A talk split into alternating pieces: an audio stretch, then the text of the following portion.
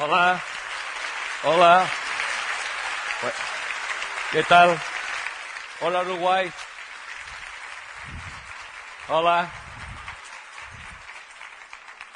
Los guardias de seguridad me tienen celos.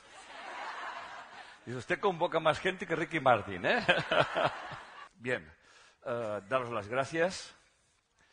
Venir a Uruguay, no sé, tenéis un aire especial aquí en Uruguay. ¿Será porque sois poca gente o, o lo que sea? Alguien me dijo que sois tres millones de personas, ¿verdad que sí? Y cinco millones de vacas. ¿Cuántas? Por lo tanto, sois quince. ¿No? Es importante las vacas, ¿no? Bueno, alguien me dijo cinco, bueno, son doce, bueno, es que han criado. bueno, vamos a, a, lo que toca hoy. Vamos a hacer una conferencia, vamos a ver una conferencia que la, estuve, dándole muchas vueltas porque eh, se puede hacer una pregunta, ¿no? ¿Qué es la felicidad? Y estoy seguro que si incidiéramos a cada uno de ustedes, cada uno tendría su idea, ¿no? La felicidad, en fin. Va a ser algo que, que le vamos a dar un poco la vuelta a, ese concepto. Por eso se llama los mitos de la felicidad.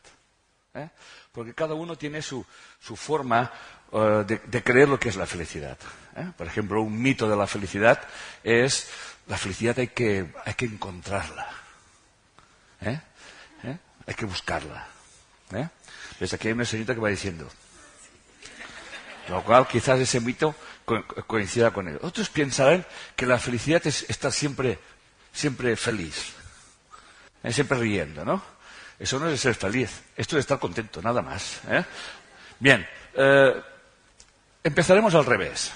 Empezaremos para tomar conciencia dónde está la felicidad. Si yo les digo que la felicidad está en ustedes, todo el mundo dirá, también lo sabía, también lo he escuchado, también me lo han dicho, ¿no? Pero luego esa señora me diría, ¿y cómo tengo que encontrarla? ¿Eh? ¿A que sí? ¿Visto? Pues no la tiene que buscar. Porque no se tiene. Porque hay algo muy importante. Cuando alguien se hace la pregunta, ¿dónde está una cosa? ¿O cómo tengo que hacer una cosa? ¿O de qué manera tengo que hacer una cosa? ¿O cuándo tengo que hacer una cosa? Esta persona tiene un pensamiento erróneo. Es un pensamiento erróneo. Y el pensamiento erróneo es pensar que las causas de lo que ocurre en mi vida están fuera. Y como las causas están fuera, según lo que pase fuera, me producirá un efecto en mí. Y entonces yo diré que yo me encuentro de esta manera por causa de otra cosa. Lo curioso es que esas causas pueden ser para todo el mundo, pero los efectos no.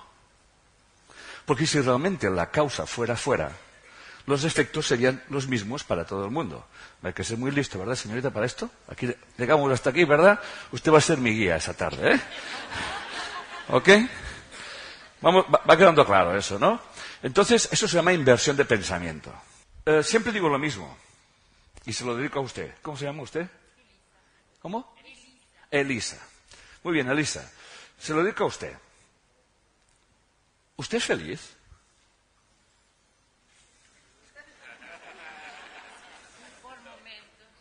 ¿Han visto? La respuesta es muy diplomática, ¿eh? Por momentos. Por momentos. Entonces, yo le haré otra pregunta. Dígame un momento en el que usted piensa que es feliz. En este momento. Y ahora piense en un momento en que usted piense que no es feliz. Atención a la respuesta. No se preocupen que yo se la transcribiré a los de detrás, ¿verdad?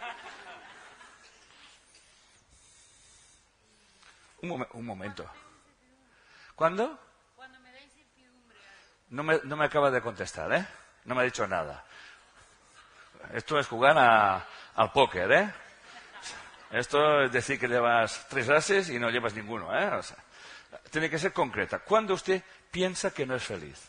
La pregunta es muy concreta. No estoy diciendo hágame una lista. Solamente con que me dé una muestra. Cuando estoy lejos de mis hijos. Cuando usted está lejos de sus hijos. ¿Sí? ¿Sus hijos qué edad tienen? 19, 20 y 23.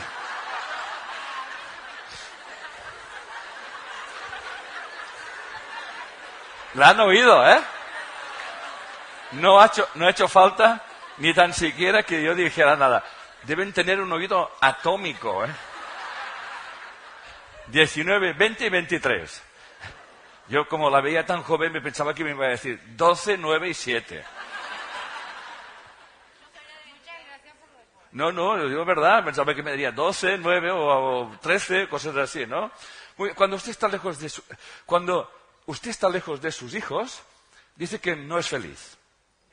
Bien. Como yo vengo de Júpiter, la siguiente pregunta. Cuando sus hijos no están, eh, usted está lejos de sus hijos, ¿es que les ocurre algo malo? Eh, pues no entiendo. ¿No le ocurre nada malo? Entonces, ¿qué pasa? Me da tristeza. me da tristeza. Entonces usted es una mamá araña. Porque claro, yo podría pensar que cuando no estoy lejos con mis hijos, no estoy feliz porque mis hijos, no sé, pues les están martirizando o, o- o lo que sé. O sea, cuando sus hijos están fuera, no están con usted, eh, ¿qué están haciendo? Están estudiando. Están estudiando, claro, lo entiendo que esté triste, ¿eh? Están estudiando. Sigue, sigue, están estudiando, ¿es lo que más? Ah, salen, pero salen, pero salen tristes ellos o salen muy contentos. Salen contentos. Por lo tanto, que sus hijos estudien y salgan contentos, a usted le jode.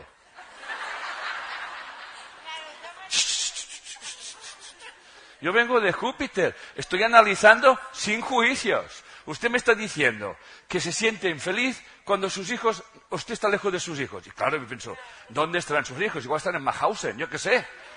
No, ¿están estudiando o de fiesta? Entonces la pregunta es, entonces la pregunta es, cuando salen de fiesta, es que, que salen tristes de fiesta, mamá, vamos de fiesta, ¿eh? No, vamos de fiesta, mamá, ¿eh? Bien. ¿Has visto? Esta forma de actuar quita la felicidad a los demás. Primero te la quita a ti. Te la quita a ti porque estás creando un estado emocional que es una ilusión. No está pasando absolutamente nada. Sus hijos están estudiando. Sus hijos han ido de fiesta. Bueno, si no le llaman por teléfono, todo va bien. Y hoy en día con los WhatsApp y los móviles, hoy en día los tiene controladísimos, ¿verdad que sí? E- Esa debe ser su hija, ¿verdad? No la suelta ni que la maten, ¿eh? ¿Cómo que la ve poco? ¿Y? ¿Cada cuánto? la- Otra cosa, la veo poco. Ahora hay que evaluar cuánto es poco. ¿Cuánto es poco? ¿En meses no la ve? Dos meses. ¿Y, y no la ven dos meses porque qué pasa con su hija? ¿Qué- ¿Dónde está? Y ella está acá trabajando, estudiando. Trabajando y estudiando. Bueno, usted tendría que sentirse orgullosa. Por lo tanto, sentirse orgullosa es un estado de infelicidad. ¿Lo ven? Fíjense bien, como la misma situación, y voy a dejarlo aquí, la misma situación tiene mil maneras de vivirse o de verse. Ahora ya tenemos aquí una mezcolanza entre estar separada de mi hija, eso me entristece, pero a la vez me, or- me enorgullece. Bien, entonces vamos a seguir. Fundamentos y reflexiones previas. Y voy a empezar con David R. Hawkins, que sabéis que soy un poco friki de él, ¿eh? y él nos dice, la felicidad como el éxito es la consecuencia automática de vivir de cierta manera, de relacionarnos con nosotros mismos de cierta forma y de tener determinada conciencia. Fíjense que no dice, es la consecuencia de automática de vivir de esta manera. Te dice de cierta manera. Lo cual, de cierta manera, puedes decir, pues infinitas maneras. ¿Estamos de acuerdo? De relacionarnos con nosotros mismos de cierta forma y de tener determinada conciencia. Hoy hablaremos, la, trama de toda la conferencia de hoy es la conciencia. ¿Estamos? Es la conciencia con que vivamos cada situación de nuestra vida. La conciencia la podemos tener, podemos partir desde la conciencia de separatividad o la conciencia de unidad. La conciencia de separatividad es, por ejemplo, la que cree, cree de momentos, luego ya veremos después de la conferencia, la que cree nuestra amiga eh, Eloisa. Elisa. Perdón, Elisa. Porque ella ha dicho que lo que le causa infelicidad o tristeza es estar separada de sus hijos. Y esto no es verdad. Esto es un tipo de conciencia. Y luego está la conciencia de unidad, que es que aparentemente estamos separados, pero intrínsecamente todo está unido y todo está correlacionado. ¿Ok? Muy bien. ¿Qué es un mito? Un mito es una fábula religiosa, es como explicar eh, o eh, exagerar las cualidades de alguien y lo convertimos en un mito. Hoy en día tenemos cierta facilidad en convertir a personas en muchos mitos. ¿eh? ¿Ok? Entonces es como explicar una cosa y, poner, eh, y, ponerla fuera de lo, del contexto realista de las cosas. ¿eh? La mitología griega, por ejemplo, habla de dioses casi humanos, etcétera, etcétera. ¿no? Pero hoy en día hacemos mito pues, a un jugador de fútbol. Es un mito. ¿eh? Lo que ha hecho es un. O sea, con eso estamos diciendo que ha hecho algo que, muy pocas personas ah, pueden alcanzar. Por eso, la felicidad es un mito.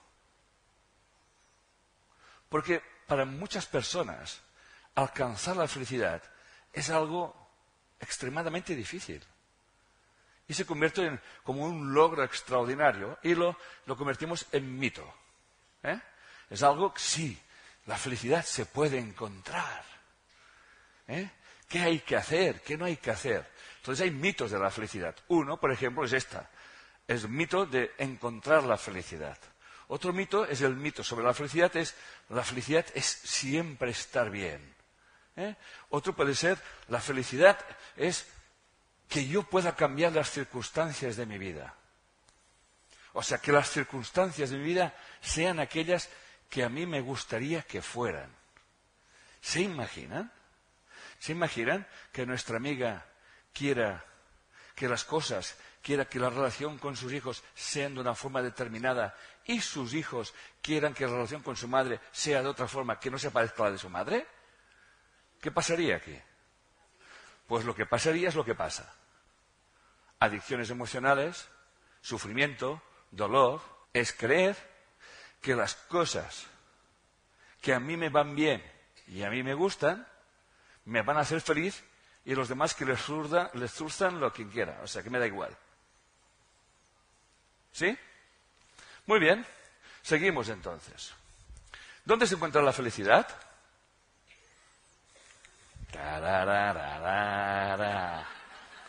No me digan que en usted mismo, porque eso ya lo he dicho, pero luego le he dicho, ¿y dónde está? Que la busco en mí. Bien, la felicidad se encuentra entre uno mismo y en los demás.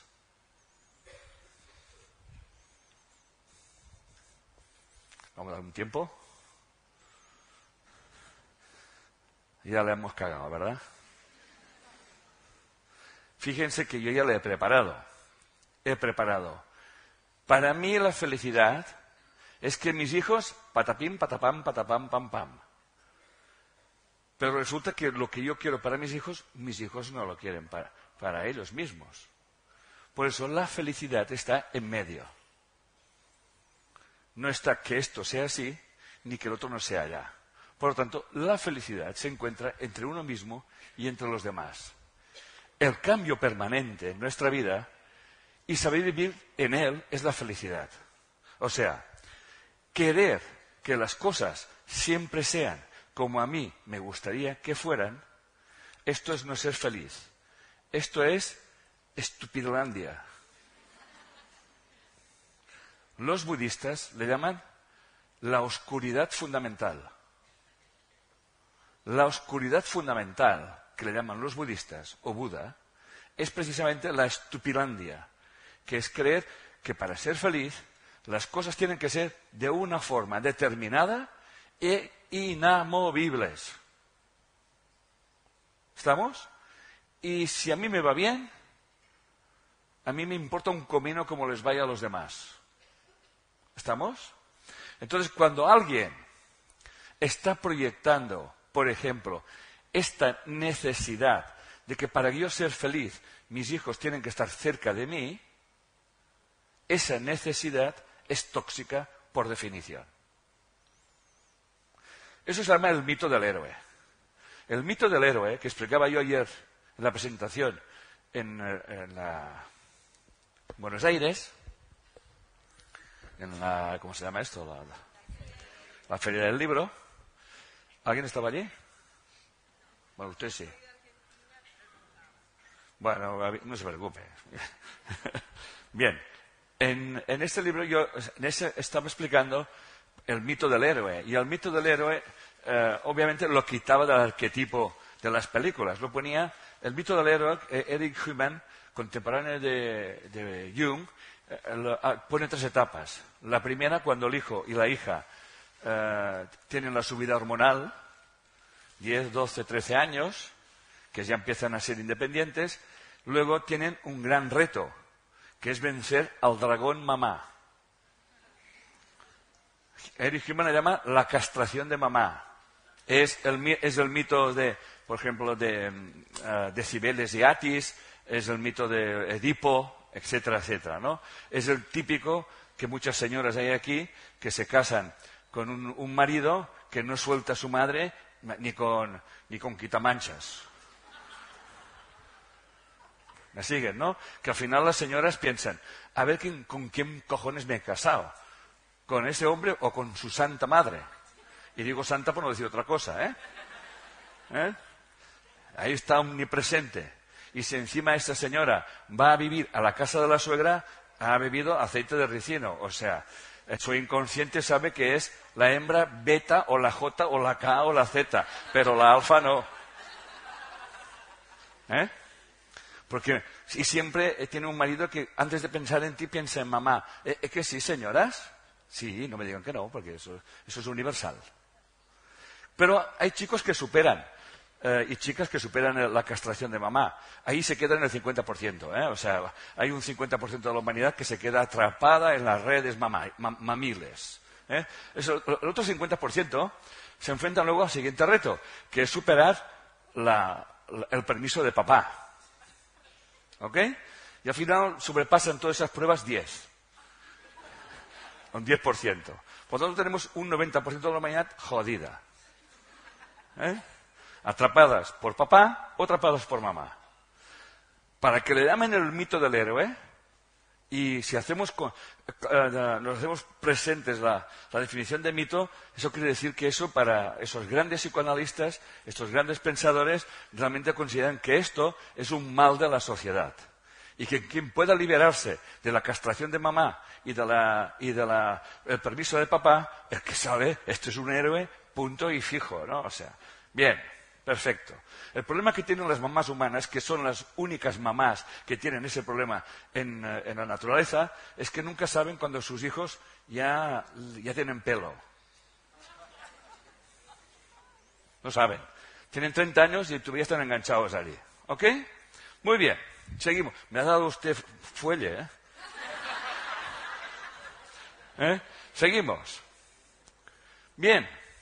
Por lo tanto, la felicidad reside en un espacio-tiempo vacío de manifestación a la espera de tu renuncia a un cómo. Qué definición, ¿verdad? Sí, pero por por eso doy tiempo, doy un timing. ¿eh? La felicidad reside en un espacio-tiempo. Si miramos hacia atrás, ahora me cambiará, sí. La felicidad se encuentra entre uno mismo y los demás, por lo tanto se encuentra en un espacio. ¿Sí o no? Se encuentra en un espacio, pero no en un espacio físico. ¿eh? Pero aquí sí, aquí te dice, la felicidad reside en un espacio-tiempo. ¿eh? Vacío de manifestación. Por lo tanto, no hay nada, solamente son posibilidades. Y esas posibilidades colapsarán en función de mi conciencia. Soy un observador. Cuando decía que el mundo lo podemos ver desde una conciencia de la dualidad o desde una conciencia de la unidad, eso es fundamental. ¿eh? Los grandes maestros que hace más de dos mil y más de cinco mil años, por ejemplo el taoísmo o el budismo, dos mil quinientos años, sus grandes maestros ya decían que todo está intrínsecamente unido. Esto ya lo decían hace miles de años. ¿Estamos? Luego las logias, las logias, ¿eh? que sabían ese conocimiento, pero lo aplicaban ellos y dejaban que el pueblo, el pueblo, siguiese con la ignorancia y la creencia de que estaban separados. Pertenecer a una logia era eh, tener ese conocimiento y que te enseñaban qué tipo de conciencia tenías que desarrollar para que en tu vida ocurrieran cosas que realmente antes no pensabas que te pudieran ocurrir. ¿Me estoy explicando o no me estoy explicando? Pero eso ya se ha puesto en Vox Populi. Y, y uno de esos que lo hace soy yo. Por eso cuando lo estoy explicando, la gente no lo entiende, pero escucha, no sabe muy bien por qué. ¿Eh? Es como que me cago en la hostia, pero pero me parece que hay algo que me está diciendo que no te vayas. No sé si me estoy explicando. Pues, me lo ha explicado mucha gente a mí. Entonces, cuando creamos este espacio-tiempo vacío de manifestación, renunciamos, renunciamos a creer que sabemos cómo, cuándo y de qué manera se puede conseguir la felicidad. ¿Estamos? Cuando Repito, si yo creo que hay una manera de conseguir la felicidad, estoy limitando el campo de manifestación y hago que la felicidad se convierta en una cosa efímera, en una cosa pusilámine, en una cosa que... Cuando realmente renuncio a saber qué es la felicidad, cuando realmente renuncio a dejar de pensar que yo sé lo que es mejor para mí y lo que es más grave, dejo de pensar lo que es mejor para los demás, ¿eh? es el feedback de hoy. ¿eh? No es que me dirija a ella, yo me dirijo a todo el mundo, pero como, como hay un campo unificado de conciencia, yo le envío la información al ordenador central de aquí y eso va. ¿Eh? ¿Ok? Muy bien, ¿va quedando claro? ¿Sí? Entonces, cuando yo dejo que los acontecimientos se expresen libremente y los vivimos desde las dos polaridades, entonces es cuando estoy experimentando la auténtica felicidad. Para que en este mundo que vivimos yo pueda experimentar un estado de alegría, ¿me siguen? Es imprescindible que yo conozca un estado de por lo tanto, la tristeza sin la alegría no tenía sentido. ¿Me estoy explicando? La felicidad está aquí en medio. Ni en la tristeza, ni en la alegría. La felicidad es saber estar en un momento alegre y en un momento triste. Sin por sentirme triste, quiere decir que sea malo. Eso es un juicio. ¿Me siguen? Si usted pierde a un ser querido, es normal que esté triste. Si usted está triste 25 años, ya no es normal. ¿Estamos? Por lo tanto, en este mundo, si queremos experimentar algo, necesitamos sí o sí las dos polaridades. ¿Cuál es el error que cometemos? El error que comentemos, que es propio de una mente dual, es creer o querer que una de esas dualidades no me gusta. Por ejemplo, no me gusta sentirme triste. Cuando en realidad la tristeza es una emoción que me está diciendo muchas cosas de mí mismo. Y si la observo, me daré cuenta qué hay detrás de esa tristeza. No me quedo solamente en la tristeza. La tristeza me está mostrando un estado. Bien, dice, ser felices, a cambio de no tener una dosis mínima de emociones negativas, que juegan un papel importante en la vida, también es peligroso. O sea, está todo el día la, la, la, la, la, la, la, la hemos, creo que estamos hablando, ¿no? ¿Ok? La mejor manera de alcanzar la felicidad es dejando de lado la preocupación por ser feliz. Si hay algo que quieres resaltar y enfocar, hay que concentrarse en eso como acabo de hacer ahora. Todo lo demás vendrá cuando tenga que venir. Se llama aprender a vivir en la incertidumbre. Porque solamente existe este momento, el aquí y el ahora. Y ese momento, el aquí y el ahora, será lo que usted quiera que sea. Y eso, gracias a Dios, depende de cada uno. Muy bien. Y ahora fíjense bien, Antonio de Melo, que yo soy un friki de él, ¿eh? Eh, Antonio de Melo yo lo considero como uno de los seres mm, más iluminados que ha existido en la época moderna. Nació en 1931 en Bombay, en la India, y murió de un ataque al corazón en el año 87, si no recuerdo mal. ¿Ok? En New York. Bien. Fíjense que ahora esa frase ustedes la ya sé que la entenderían antes, pero ahora la van a entender mejor. ¿eh? Y dice lo siguiente. Si nuestra felicidad dependiera de soltar todo, cuando dice soltar todo, es soltar todo. ¿eh? Absolutamente todo. Quedarnos sin problemas, sin apegos, sin dependencias, sin sensaciones de víctimas o de salvadores, ¿cuántos estaríamos dispuestos a ser felices. Vamos, dicho otra manera, dicho otra manera, si les quito la salsa de la vida, ¿qué, qué vida van a vivir? Aburrilandia. Aburrilandia. Todo el día. Y si hay otro, le dirías, a Burrilandia. Si no hay el, ostras, qué llamada, ostras, que no sé qué. ¿Me siguen? Si no hay la dinámica de la vida, pues él dice, ¿cuántos estaríamos dispuestos a ser felices? O sea, si nos quitamos, eh, ¿me querrá? ¿No me querrá? La Margarita. Eh, eh, Cuando la pregunta quiere decir, ¿me quiero? ¿No me quiero? En vez de decir, ¿me querrá? ¿No me querrá? No, es, ¿me quiero? ¿No me quiero?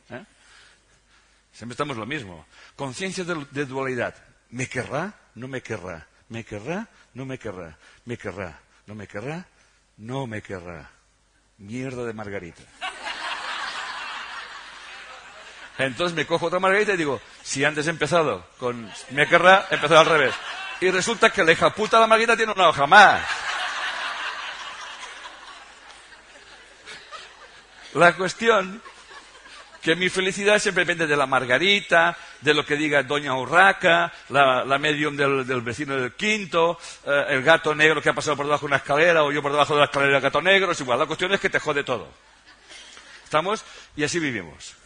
¿Qué quiere decir eso?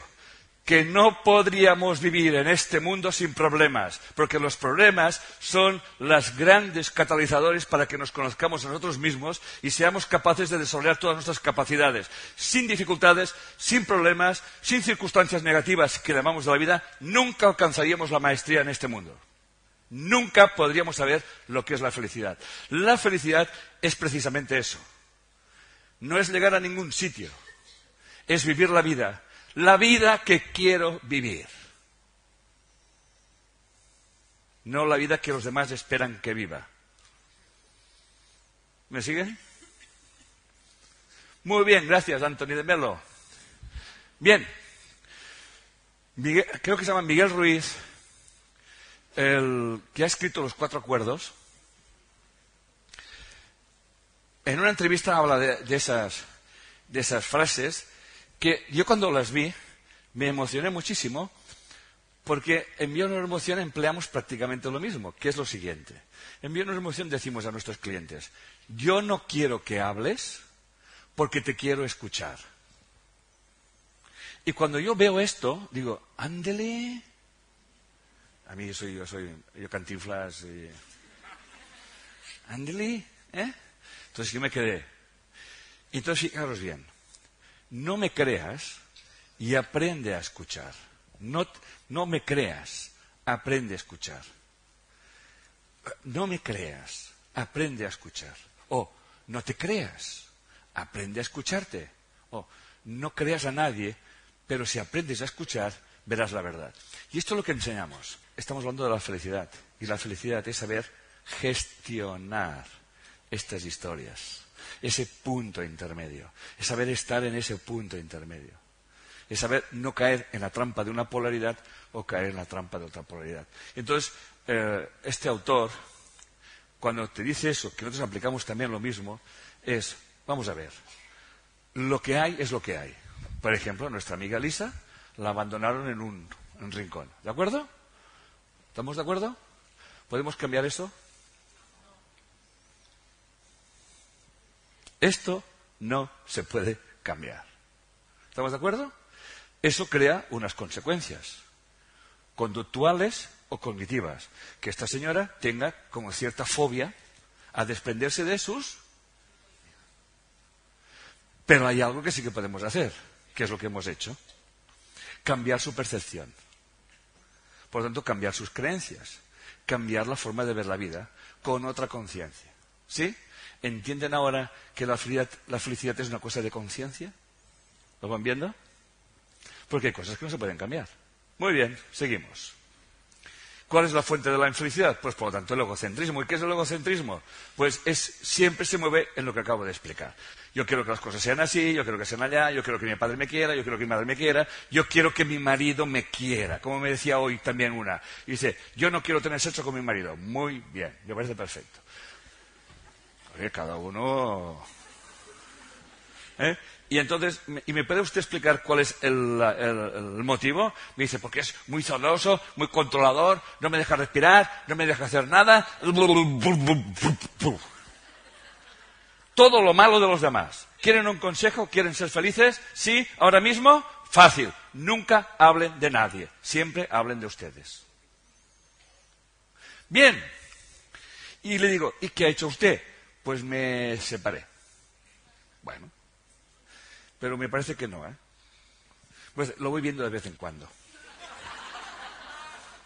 Es que, es que lo quiero mucho. Sí, pero no te lo quieres follar, coño. Y en las relaciones eso también es importante. Bueno, es lo importante. Porque si no hay esto, no hay nada. Todo lo demás es elucubraciones. Nosotros tenemos ganas de hacer esto y luego resulta que lo, adornamos. Ponemos música, le ponemos cortejo, lo hacen los pájaros, ¿eh? Ustedes nunca han visto un pájaro cortejando allí. Hinchan el pecho, ¿sí? ¿eh? O pegan unas... Hostia, los machos... ¿Nunca han visto aquel macho que quiere cortejar eh, y hace la casa, y hace el nido, y la, y la pajarita allí? Y el pájaro. ¿Nunca lo han visto? Y, la pajarita. Mientras tanto va mirando que por allí hay otro pájaro que está haciendo la casa. Y siempre está el jodido arquitecto que hace un puto castillo. Siempre estamos así. Siempre está el chulo. Siempre está el más chulo de todos. Entonces la pajarita es educadita, entra dentro del nido, hace y se va, y tú. En la siguiente parte no la digo, ya es, un, se llama solitario. Se llama solitario. La siguiente parte se llama solitario. Te has jodido, tío. O pasa una pajarita tuerta que se conforma con lo que primero que ve, o está jodido. Pero todo eso, todo esto, para esto, ¿eh? ¿No es verdad? Ah, es así, ¿eh? Y luego la gente se enamora. Para toda la vida. Bueno, para lo que dure. Muy bien. Vamos a hacer, vamos a pasar un vídeo que se llama En busca de la felicidad de Will Smith, un trocito. Así aprovecharé para beber agua, que hace mucho calor. Y es un buen consejo que les doy a través de Will Smith, que también soy un fan de él. ¿Ok? Los padres dicen esas cosas con muy buena intención, pero el camino del infierno está empedrado de buenas intenciones. Por eso, las personas que te dicen eso, lo único que te están haciendo es proyectarte a ti sus historias. ¿Me siguen? Se les llama robasueños. No permitan que nadie les robe el sueño. El sueño que tengan. Porque hay una cosa muy importante. Quizás este niño, poniendo ese ejemplo, aspire a ser Michael Jordan. Quizás. Pero no llegue a ser Michael Jordan. Pero el, eh, el intento de querer ser Michael Jordan le hará vivir unas experiencias que sin ese, sin ese deseo nunca los hubiese vivido y experimentado. Y eso, él, con el mito de Michael Jordan, juega baloncesto y descubre otras cualidades. Otras cualidades que la convierten en un hombre, en un hombre que no se hubiese podido convertir en un hombre si no hubiese sido por este sueño. ¿Me estoy explicando? ¿Ok? ¿Queda claro eso, corazones? O sea, la felicidad no es llegar a ser Michael Jordan. La felicidad es que yo, por conseguir algo o por llegar a una meta, resulta que me he descubierto muchos valores y muchas capacidades que sin este sueño nunca hubiese descubierto. Por eso Lao Tse dijo que la felicidad no es llegar a un sitio, sino hacer el camino. El camino es la felicidad. Los logros vendrán o no vendrán. Si a mí me hubiesen preguntado, ¿pueden abrir las luces del fondo? Yo ahora veo menos que antes, o sea, he vuelto ciego.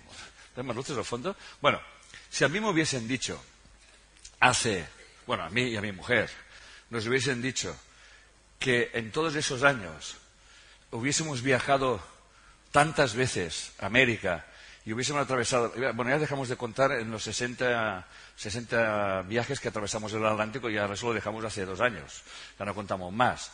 El año pasado cogimos creo que 70 aviones, que se dice pronto. ¿eh? Si le pregunto a mi mujer cuántos llevamos, pues igual llevamos ya 20, yo qué sé. Si a mí me hubiesen contado eso, yo hubiese dicho, tú estás loco. ¿Estamos? Entonces lo único que hizo, o hice, es amar lo que estoy haciendo. Amarlo sin poner ninguna expectativa. Y eso también es felicidad. La felicidad no es quiero llegar a ser director de la empresa. La felicidad es tengo una empresa, trabajo en una empresa donde yo puedo dar lo mejor de mí mismo, conocerme a mí mismo y realizarme a mí mismo. ¿Me estoy explicando? Luego la vida me pondrá allí donde tenga que estar. Y si quito todas las expectativas, por lo tanto, evito muchas frustraciones. ¿Estamos de acuerdo? Porque cuando uno pone expectativas, la frustración está asegurada. Pero si tú no nos pones expectativas, lo que puede estar asegurado es la sorpresa, que es lo que me pasa a mí. Que me quedo muy sorprendido de lo que me está pasando. ¿Me siguen? Eso es la felicidad. La felicidad es aterrizo en Buenos Aires, estoy dando unas clases, estoy dando una conferencia, cojo un avión, me voy por aquí, doy una conferencia aquí, mañana empiezo una clase, vuelvo a a Buenos Aires, termino otra clase que está empezando, me voy a Santiago de Chile, doy una conferencia, doy unas clases y me voy para Barcelona. ¿Sí? Eso podría sonar muy cansado, ¿verdad? Pero es muy fácil no cansarse. ¿Sabe lo que es? Da siempre lo mejor de ti mismo allí donde estés, porque solamente existe el momento presente, que es ahora. Preocuparte por lo que pasó, es una pérdida de energía. Preocuparte por lo que pasará es una estupidez. Se llama tú no puedes controlar absolutamente nada. Y querer controlar las cosas, querer que las cosas sean como a ti te gustaría que fueran, esto solamente puede producir dolor y sufrimiento, que vendrían a ser los apegos que nos hablan los budistas, ¿eh? el, sacrificio ¿eh? de querer que las cosas sean como a mí me gustaría que fueran. ¿Ok?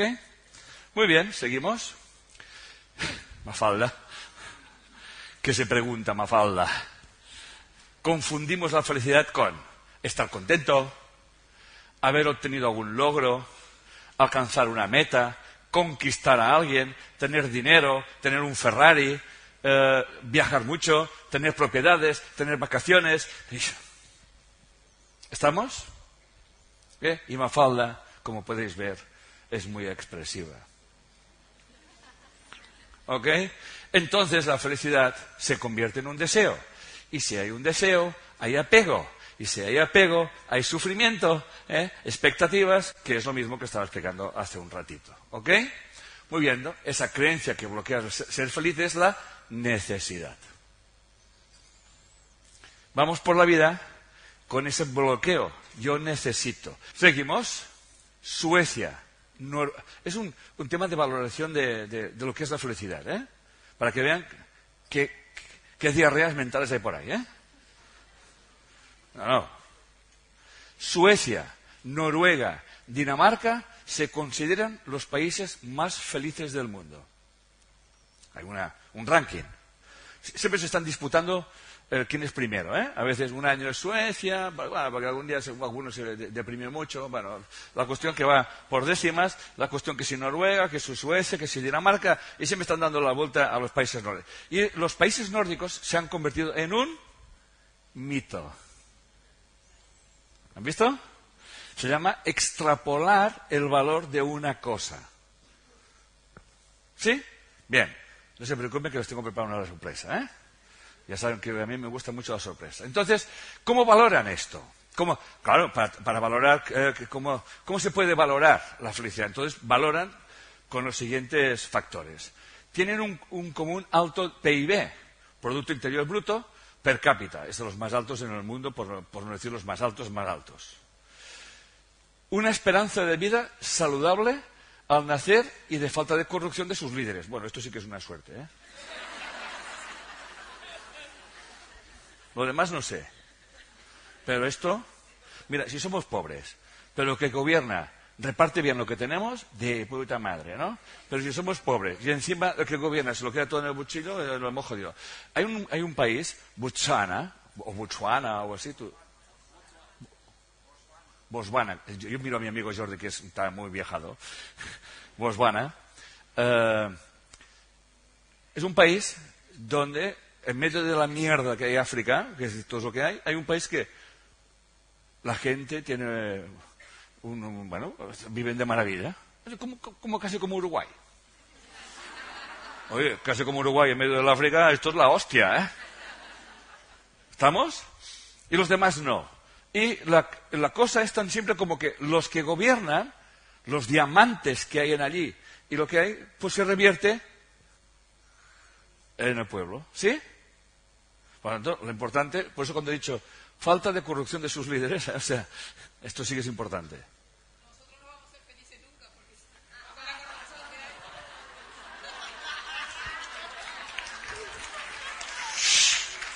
No aplauda. Nosotros no vamos a ser felices nunca porque nuestros gobernantes son unos Corruptos, bien, como si eso de ser corruptos no va con ella.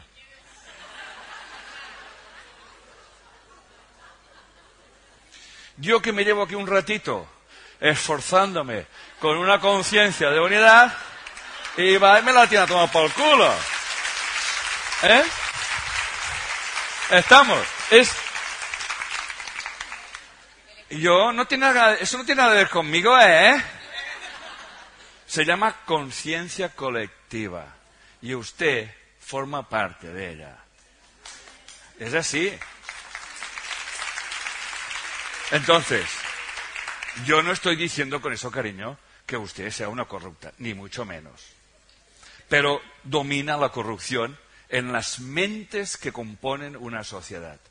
Ya hace algo alguien que lo dijo que cada pueblo tiene gobernante que se merece. Mira que eso lo saben bien.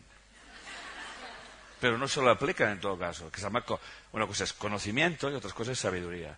Entonces, si, tenemos una conciencia de unidad, que es lo que estamos haciendo aquí, es en qué yo puedo mejorar las condiciones del país en vez de decir, eh, ¿qué me puede dar el gobierno para que yo sea más feliz? ¿Estamos? Esto es así. Quizás ahora lo que usted aporte, pues como que sea una, una, gotita en medio del océano. Pero bueno, si van sumando las gotitas, se nota. Y este es mi trabajo. Mi trabajo es hacer tomar conciencia a las personas de que lo que nos ocurre, lo que tenemos a nuestro alrededor, no es una causa que me afecta a mí, que así es como he empezado la conferencia de hoy, sino que lo que hay fuera es un efecto y la causa soy yo. A ver si empezamos así ya maduritos, ¿eh? Lo cual no quiere decir, entonces, cuando tú, usted tenga que hacer su declaración de renta, decida cómo la quiere hacer.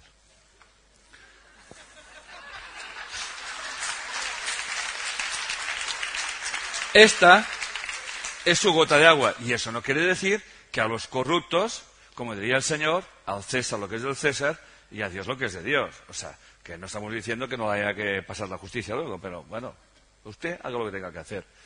¿Eh? Muy bien, pues ahí tienen Mozambique, uno de los pueblos más desgraciados de la tierra. ¿eh? Han sufrido una tremenda miseria y no han perdido su dignidad y su actitud positiva frente a los acontecimientos. Eso no lo digo yo, eso lo dicen gente que ha vivido esa experiencia. ¿eh? Concretamente lo saqué de una revista especializada que ahora mm, se me olvidó ponerla, pero es así. ¿Ok? Obviamente hay carencias, y las hay. Y faltan muchos recursos, que es así. Pero esto no evita que sean felices. ¿Estamos? La tasa de suicidios es mayor en los países felices. Stephen Wee, Hamilton College. Aquí no se me ha olvidado poner la fuente. ¿Ok? Y dice, las causas de esta paradójica situación, según los autores de la investigación, tiene que ver con el nivel de felicidad de los demás, entendiendo por felicidad aspectos como tener dinero, tener una vida saludable y libre de dolor y capacidad para cuidarse de uno mismo. La gente evalúa su propio bienestar a partir de las comparaciones con las personas que les rodean. Por lo tanto, ¿qué quiere decir eso? Quiere decir que todos los que tenemos aquí tenemos un, el mejor apartamento que hay, tenemos los mejores coches que hay, tenemos todo el dinero para gastarnos, todos. Y nos suicidamos. ¿Por qué?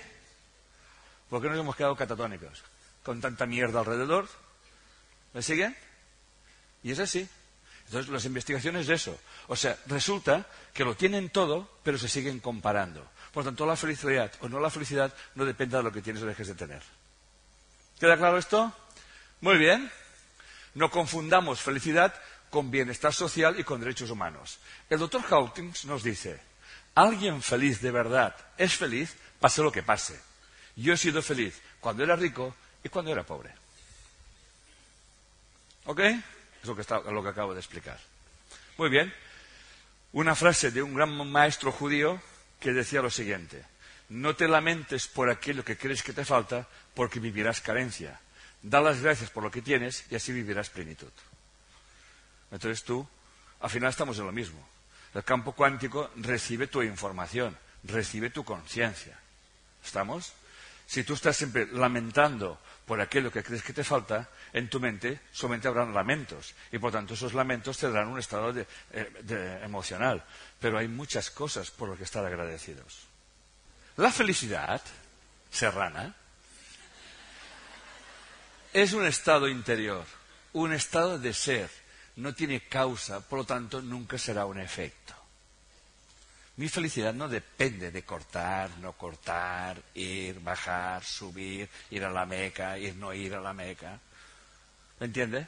No, no me haga así con la, con la cabeza. Porque de momento no entiende nada todavía. ¿eh? A ver si conseguimos que tenga conciencia. Bien, la felicidad siempre está presente. Si no la experimentas es porque la estás bloqueando. ¿Con qué las bloqueas? Con tus creencias, con lo que yo creo que ha pasado, con lo que yo creo que tiene que hacer, porque quiero ser feliz, porque quiero ser libre, porque quiero hacer lo que me dé la gana. Y mi pregunta es, ¿qué es lo que quieres hacer? Porque ¿qué es lo que quieres hacer? Seguimos. Las personas no son felices porque su foro interno rechazan la conciencia de unidad. ¿Eh? Nadie puede decir, yo quiero cortar con mis padres para ser feliz, porque usted no puede cortar ni con sus padres, ni con sus programas, ni con nadie. Porque su información, como dice la física, la energía, o sea, la información, ni se crea ni se destruye, se transforma. Y para transformar uno tiene que tomar conciencia de las cosas, las tiene que trascender. ¿Estamos? Entonces, Ken Wilber, que es un gran filósofo y psicólogo transpersonal, en su libro, eh, creo que es La conciencia sin fronteras, dice, liberarse, atención, eh, por favor, que ese tío sí que está también despierto, ¿eh? Liberarse de los pares de opuestos es encontrar el reino de los cielos en la tierra. Cuando se comprende que los opuestos son uno, la discordia se convierte en concordia. Vivir fuera de la conciencia de unidad es doloroso, perturbador y triste. El reino de los cielos está precisamente en saber vivir en los opuestos, que lo venimos explicando. El Tao, para ser verdaderamente feliz, debes de entender que no se necesita ningún motivo para serlo, pero tampoco para estar triste e insatisfecho. Solo entonces alcanzarás la paz. Y budismo. El dolor es inevitable, el sufrimiento es opcional. ¿Qué te causa dolor? ¿De dónde surge tu sufrimiento? El budismo nos habla de los tres venenos, la ignorancia, el deseo y el apego. Cuando se, refiere a la ignorancia, se, refiere a la estupidez humana, así lo dicen, que consiste en creer que no estamos conectados con todos. Esta es la ignorancia, que se llama la oscuridad fundamental que he hablado antes. El deseo te lleva a la crítica, a la envidia. ¿Me siguen? Al yo tengo, tú no tienes y no quiero que tú tengas. ¿Me vas siguiendo? Y seguimos. Y el apego a lo mismo, ¿eh? A lo mismo. Y ahí tenemos los tres venenos que realmente impiden que desarrollemos la infelicidad, digo la felicidad, y seamos infelices. Bien, seguimos. Rumi, maestro de los derviches. ¿Saben qué son los derviches? Los monjes danzantes. Eh, tenía su monasterio en Coña, que no es Coña, ¿eh? Coña. Se llama Coña, con cada kilo. Coña, en medio de Turquía. ¿Ok? Que he tenido la suerte de estar y donde tuve la experiencia más eh, transpersonal o una de las experiencias transpersonales más importantes de mi vida. Yo llegué a estar allí, sentir que había formado parte de allí y era tal mi devoción, o entré en éxtasis, que los que estaban alrededor mío, que eran que estaban creyentes y rezando, se me quedaron mirando y me preguntaron quién era yo. Y me lo preguntaban en la lengua de su país y yo los entendía. Yo entendía lo que me preguntaban. Fue una experiencia tan bestia que, que, no se lo crean, ¿eh? pero yo lo vivía así. O sea, me hablaban en su idioma y yo los entendía. ¿Eh? Y yo, les hablaba y parecía que también me entendía. Y nada, fue una experiencia brutal. Fíjense qué frase de Rumi. Solamente uno entre un millón alcanza a comprender que dentro de una gota se encierra todo el océano. Es una concepción de física cuántica que se llama fractal ¿eh? o holograma. Una célula nuestra de nuestro cuerpo mantiene toda la información de nosotros. ¿Ok? Muy bien. Y consejos para aumentar la felicidad. ¿Vale? Primero, aceptar que hay cosas que no se pueden cambiar, pero que puedes cambiar la forma de vivirlas, que es un resumen de lo que he explicado hasta ahora. ¿eh? Una, estoy haciendo una recapitulación. Siguiendo. Vivir tu vida con coherencia. No voy a insistir más. Amar lo que haces. Sacar tus resentimientos de tu mente y de tu corazón. Sacar la basura. Dar gracias por lo que tienes y evitar las lamentaciones. No creerte ni creer a nadie. Saber escucharte y escuchar. ¿Vale? Saber vivir en la incertidumbre, dejarte sorprender y saber que nunca tendrás el control de nada. Fluye. ¿Quieres tener razón o ser feliz? Es una frase de un curso de milagros. ¿Quieres tener razón o ser feliz? Vigila tus pensamientos justificativos, serrana. Pues ellos reafirman tu estado de infelicidad. Tienes que ser la presencia consciente de tus estados emocionales. Obsérvalos, sin justificarlos y mucho menos identificarte con ellos. Como pueden ver, todo lo que estoy explicando ahora es lo que he explicado al principio. Ya saben que como, hago las conferencias, primero hago y luego hago pam, pam, pam, hasta el final. Y practica la rendición. Rendirse no es resignarse. Rendirse es saber que tú no puedes llevar nunca el control de las cosas. Que solamente puedes hacer una cosa. Ser quien quieres ser en cada situación, en el momento presente. No confundas rendición con resignación. La resignación te inmoviliza, te consume, te lleva a estados emocionales de sufrimiento. La rendición es aceptación con acción. ¿Qué quiere decir? Que yo acepto que la situación que estoy viviendo es incómoda, pero eso no quiere decir que yo me quede parado, sino que voy a hacer las cosas para salir de esa situación incómoda, pero sin resentimiento. Muy bien, va quedando claro, ¿verdad que sí? No confundas rendición con una actitud de ya nada puede molestarme, o sea, de pasota. No. ¿Eh? O eso ya no me importa.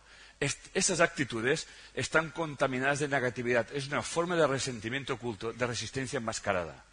Esta resistencia tiene que ver con la conciencia de unidad. Nos resistimos a ella y aquí nace la percepción. Siempre, cuando yo me resisto a tener esa conciencia de unidad, empiezo a percibir. Y empiezo a percibir y empiezo a proyectar. Y por lo tanto siempre pienso que lo que me ocurre a mí está fuera.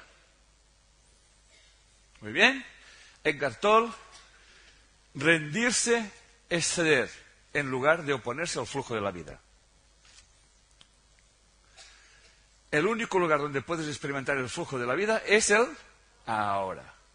Rendirse es aceptar el momento presente de manera incondicional y sin reservas.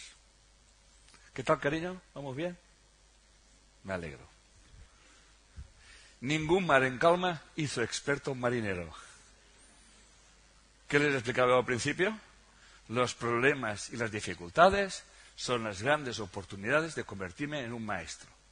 Bendigan los problemas. Alguien un día me dijo, es que en mi trabajo, en mi trabajo hay mucho trabajo.